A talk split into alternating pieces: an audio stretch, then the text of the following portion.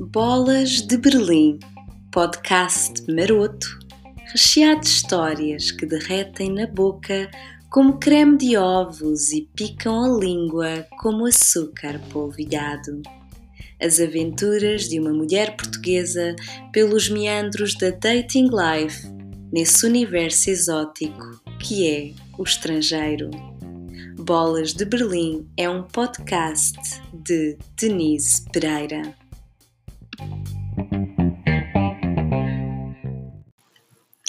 Olá, olá, meus docinhos. Disclaimer: isto hoje vai ser político e provavelmente pouco divertido. Peço desculpas pelo incómodo. Eu sei que vocês gostam é das histórias bizarro-sexuais deste podcast, mas antes de lá chegar, temos de passar um pouco pelas atualidades. E prometo que mais à frente haverá mesmo aberrações da sexualidade. Outra visa à navegação, uma das histórias que partilharei convosco, cujo personagem principal ficou conhecido como El Perrito, é uma história que pode ser triggering para pessoas que foram vítimas de abuso sexual. Deixo aqui o aviso prévio. Quero também salientar que este podcast não pode adiar-se das questões políticas atuais. Aliás, os meus pêsames a todas as pessoas que dizem não gostar de política. Infelizmente não é algo do qual se gosta ou não se gosta, porque a política, meus chuchus, está presente em todas as nossas ações do cotidiano, logo não é nem pode ser considerada uma escolha. A política dita quais as liberdades que nos são dadas ou retiradas, quais as oportunidades que se nos apresentam ou que não nos são oferecidas. Em suma, tudo é política, meus pudins flãs. Tudo mesmo. Até o que podemos fazer ou não fazer com os nossos órgãos genitais e em que modalidades, com quem podemos ou não casar, viver, partilhar a vida e o que podemos fazer com os nossos órgãos internos e, enfim, com os nossos corpos.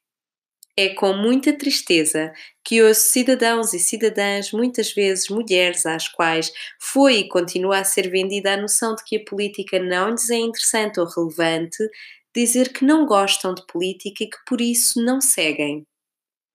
Felizmente as coisas estão a mudar e há muitas mulheres politizadas e ativas e espero que este número continue a crescer.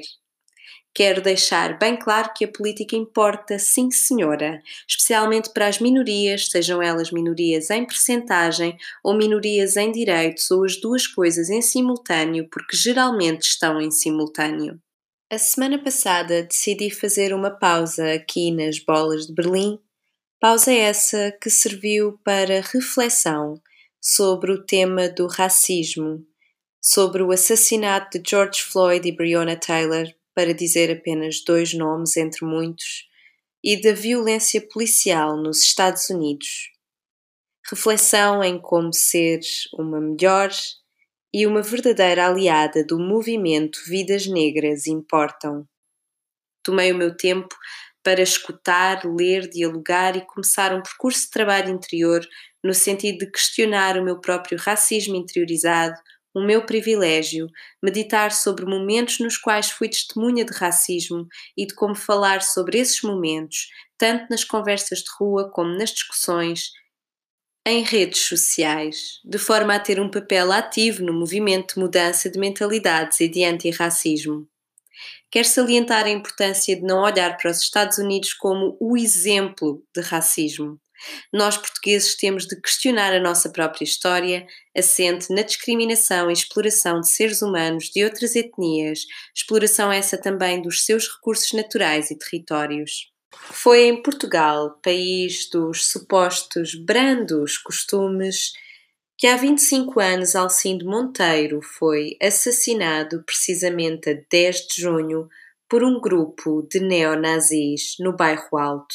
Ao contrário do que muitas pessoas dizem, sabemos que estes crimes não estão no passado. A 31 de dezembro de 2019, Luís Giovanni Rodrigues também foi espancado por um grupo de indivíduos à saída de uma discoteca em Bragança e acabou por falecer. Temos de ser ativos em condenar os nossos próprios crimes e não apontar o dedo ao racismo do outro lado do Atlântico apenas. Aliás, acontece muitas vezes quando aí vou à terra-mãe, os portugueses acusarem os alemães de serem racistas. Obviamente, o racismo é um grande problema aqui na Alemanha, não o vou negar, mas antes de apontar o dedo, é importante reconhecer a dimensão da discriminação que acontece diariamente no nosso país, das microagressões cotidianas e daquele racismo que quase nem parece racismo, mas é racismo e mata. Mata vidas, mata sonhos, mata oportunidades, mata autoestima, mata saúde mental, mata futuros. Sobre este tópico, ocorreu-me partilhar uma história que está relacionada com os temas habituais aqui do podcast e que durante esta semana de reflexão me veio várias vezes à memória. Eu tive aqui em Berlim um namorado que era sul-coreano. Nas múltiplas vezes em que falei sobre ele a amigas e amigos, aqui incluo uma alta branca de diversas nacionalidades e orientações sexuais, um tópico que vinha sempre ao de cima com imensa naturalidade era o do tamanho da ferramenta do meu namorado coreano. Primeiro as pessoas perguntavam os clássicos onde se conheceram, há quanto tempo saem, gostas dele, qual a nacionalidade e pronto. Uma vez dito Coreia do Sul, pumba, lá vinham as piadas e perguntas sobre o tamanho do pênis. É algo que está tão interiorizado que a princípio eu própria, apesar de sentir desconforto, me ria também um misto entre riso nervoso e ah, ok, é uma piada, Denise, não te chateias. Só que o desconforto foi ficando e a vontade de rir começou a ser cada vez menor. Fui-me apercebendo que era racismo, lá está. Até aquele momento nunca ninguém me tinha perguntado sobre o tamanho do pênis de nenhum outro namorado meu. Bem, a não ser em conversas marotas uh, com amigas muito, muito próximas e em contextos muito particulares. E lá está, os que perguntavam não eram só amigos íntimos, eram conhecidos, amigos de amigos, e, e a princípio eu sentia que tinha de responder como se tivesse de assegurar o tamanho normal e, aliás, até talvez acima da média do pirilau do meu namorado. Só que refletindo, eu concluo que não. Eu devia ter posto um ponto final a estas questões logo, recusando-me a comentar, especialmente quando caíam do nada e vinham de pessoas que eu mal conhecia. Eu juro que me insurgindo, dizendo que não achava correto, que me perguntassem, eu tentando explicar, que falar do tamanho das ferramentas dos namorados não é um tópico relevante e aceitável, que soava a preconceito e racismo. Mas olhando para trás, eu nem sempre tive a coragem de confrontar, de ser contundente, com medo de criar mau ambiente e de ostracizar pessoas que acabara de conhecer ou amigos de longa data. Refletindo, eu concluo que falar assim do pênis de alguém que nunca vimos não só não é correto, como provém de um imaginário racista onde nós, os brancos, continuamos a representar a norma e todas as outras etnias representam o outro, o exótico e o diferente. Essa narrativa precisa de ser debatida, questionada e substituída colocando as coisas ao contrário, por exemplo, eu não gostaria que os amigos dele andassem a fazer comentários ou perguntas sobre a minha buceta de gaja branca portuguesa, perguntando se eu não é peluda, que toda a gente sabe que as tugas têm bigode na cara e por isso lá embaixo deve ser barba a Pai Natal, se ele tinha por isso dificuldade em encontrar o meu clitóris e outras questões de morfologia e topografia sobre a minha crica. Assim, enquanto enfiavam os croissants e pretzels no brunch de domingo.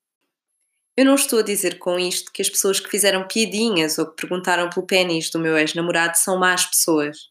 Eu estou a reconhecer que essa vontade e essa curiosidade em debater um tema tão privado resultam de um pensamento racista interiorizado e do qual muitas vezes nem nos damos conta, e que é por isso mesmo bastante perigoso.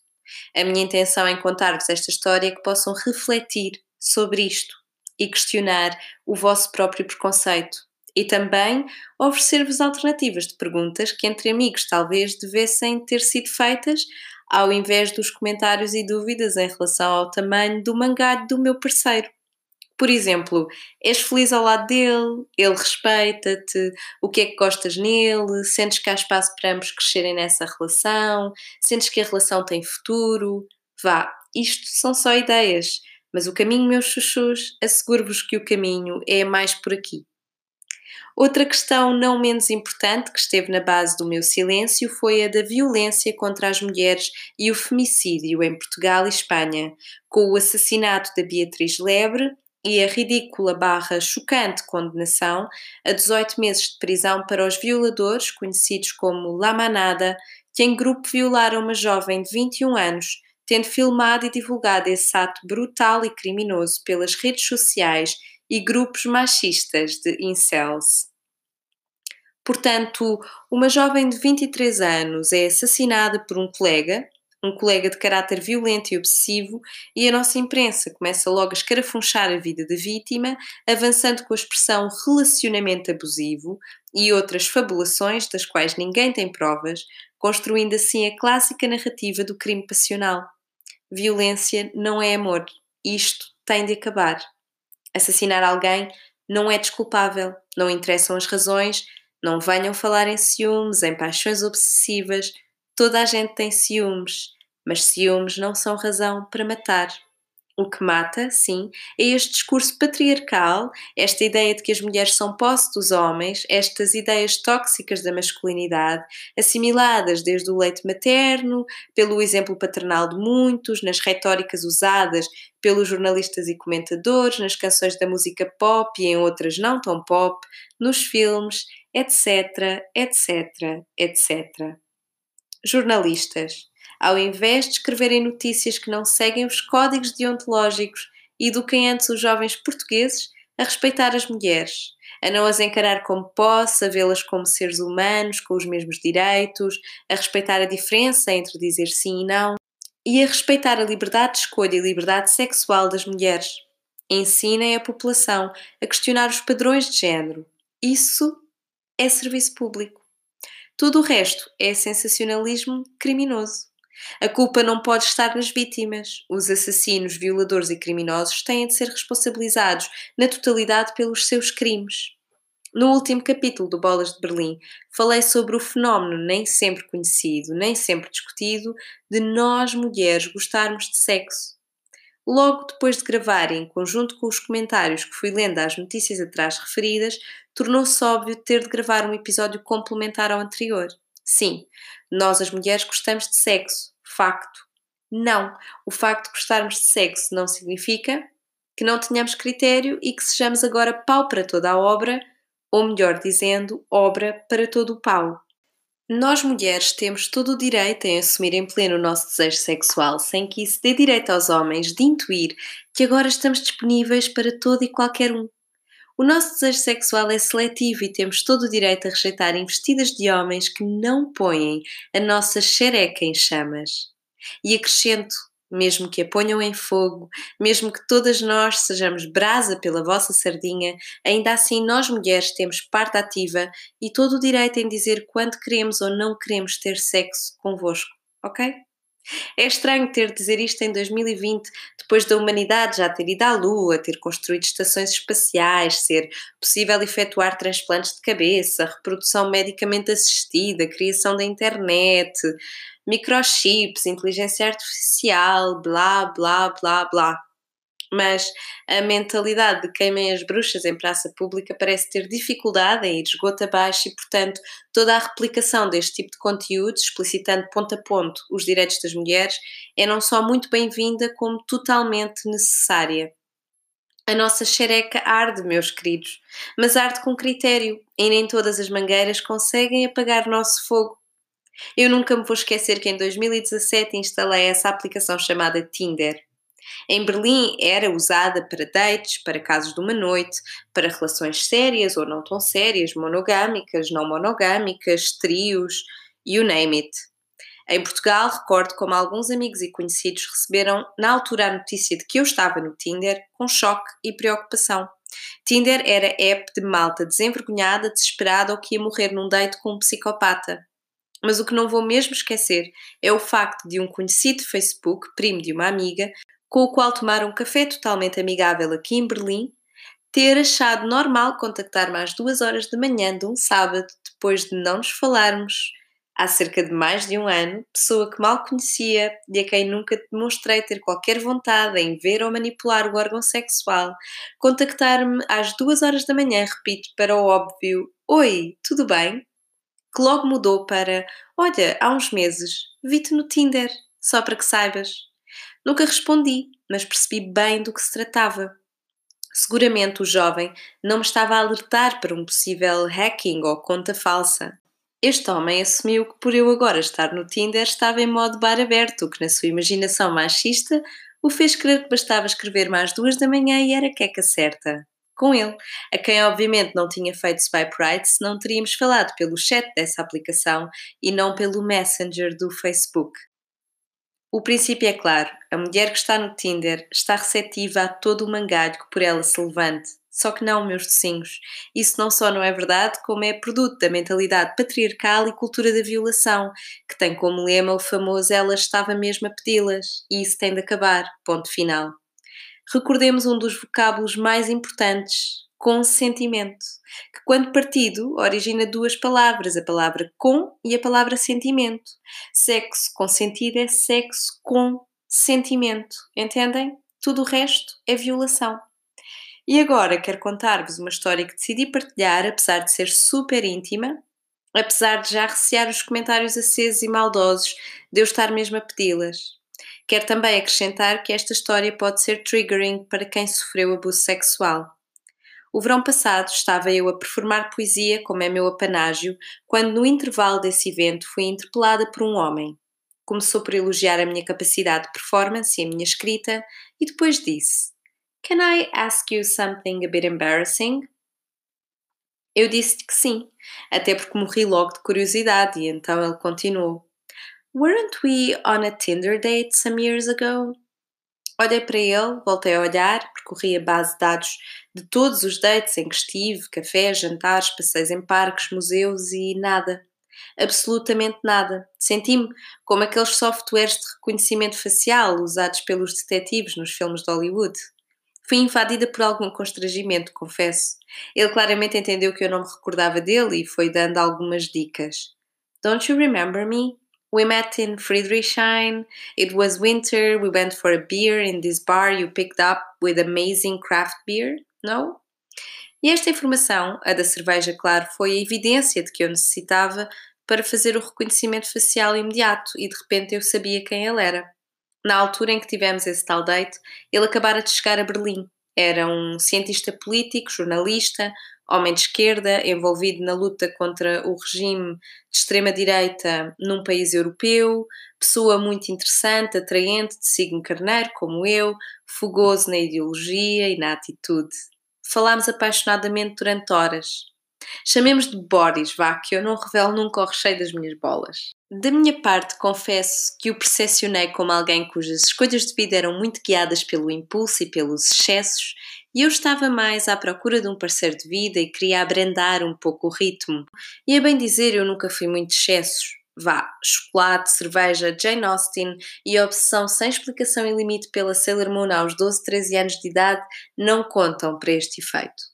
Ele queria viver a vida intensamente, até porque tinha tido uma experiência de quase morte e queria viver emoções fortes, estando numa fase de grande experimentação com drogas recreativas.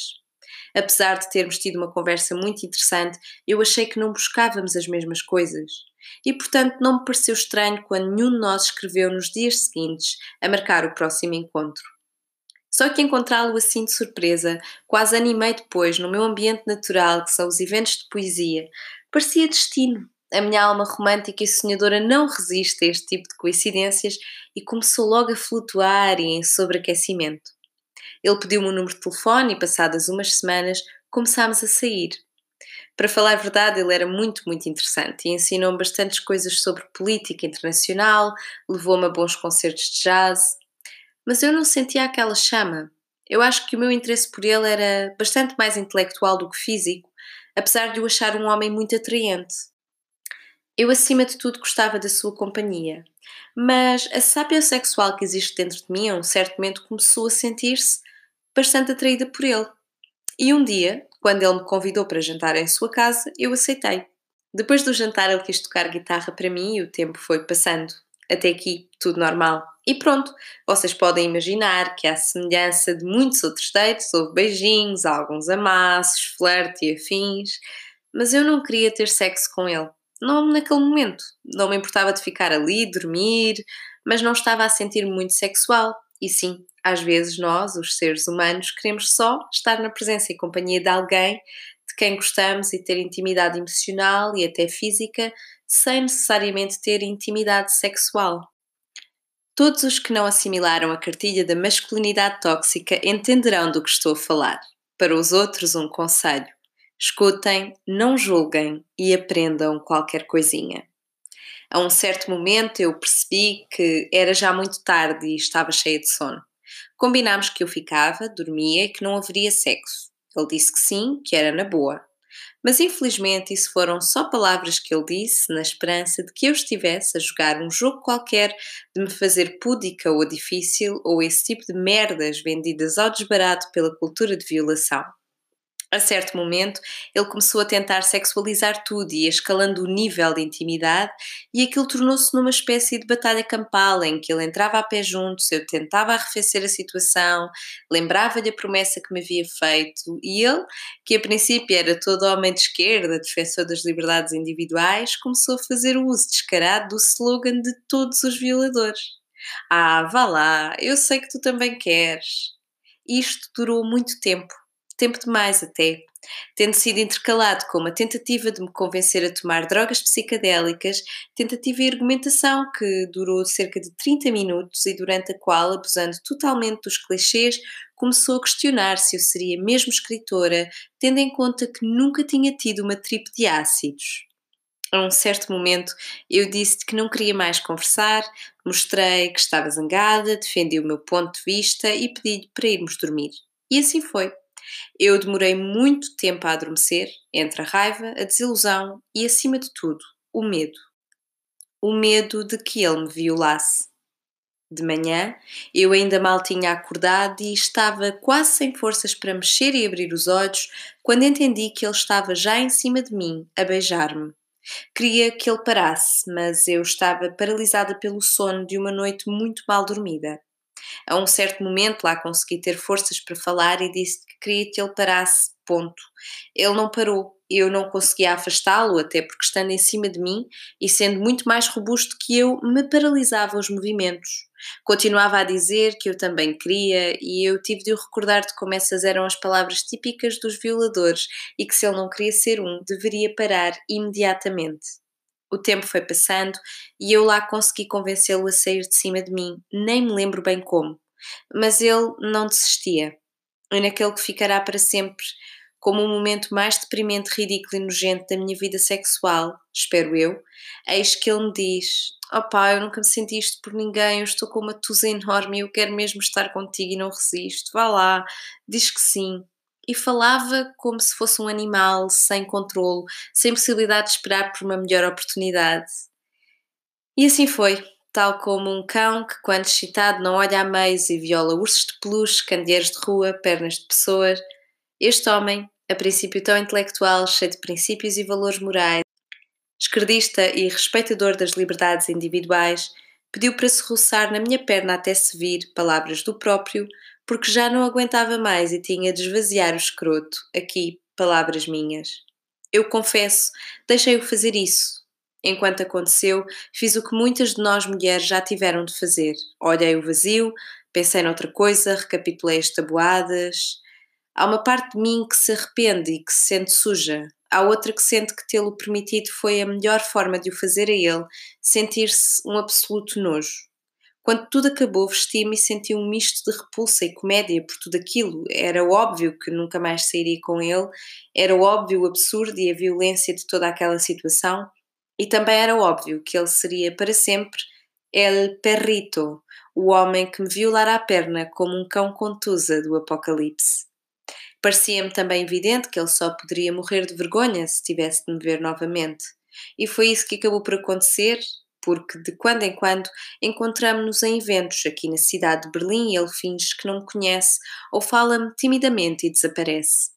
Mas há uma parte de mim que sente que eu deveria ter feito mais, que deveria ter exposto o caráter dele para evitar que pressione outras mulheres, que as pressione a sexo ou a drogas, coisas que tentou fazer comigo.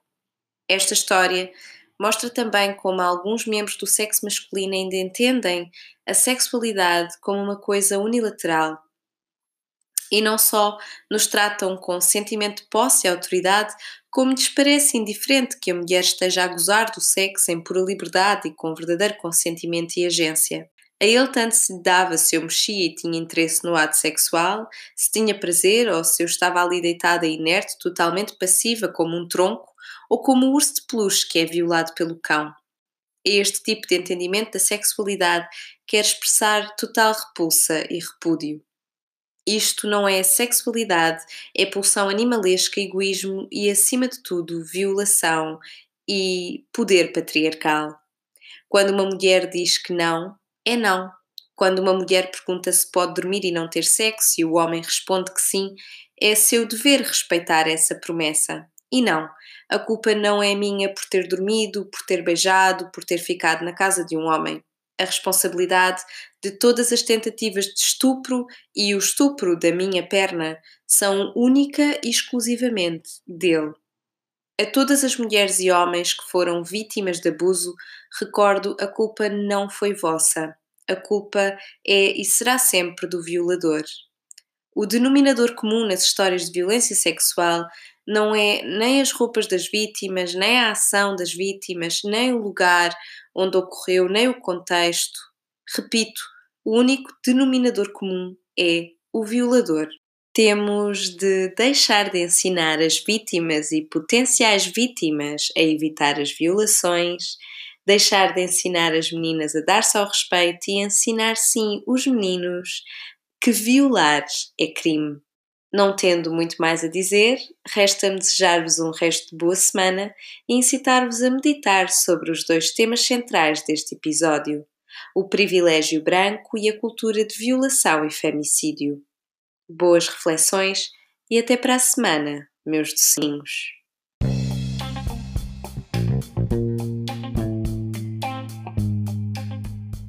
Bolas de Berlim é um podcast escrito e apresentado por Denise Pereira.